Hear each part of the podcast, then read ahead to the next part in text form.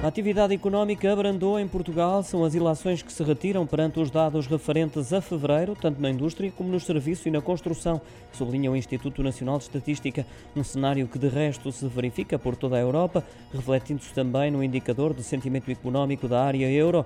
Este abrandamento, no caso português, segue-se a uma forte aceleração registada na abertura do ano, na altura a quebrar dois recuos consecutivos, em novembro e dezembro. No que diz respeito especificamente à indústria, o índice de produção subiu em fevereiro apenas 1,8%, contrastando com os 4,7 pontos percentuais do primeiro mês do ano, excluindo a energia, esse indicador até recuou. Já quanto aos serviços, o índice de volume de negócios cresceu 10%, menos 4 pontos percentuais que em janeiro. Por fim, quanto à construção, o Gabinete de Estatística refere que o índice de produção desacelerou para uma variação homóloga de 2,6% em fevereiro, após ter aumentado 6% no mês precedente.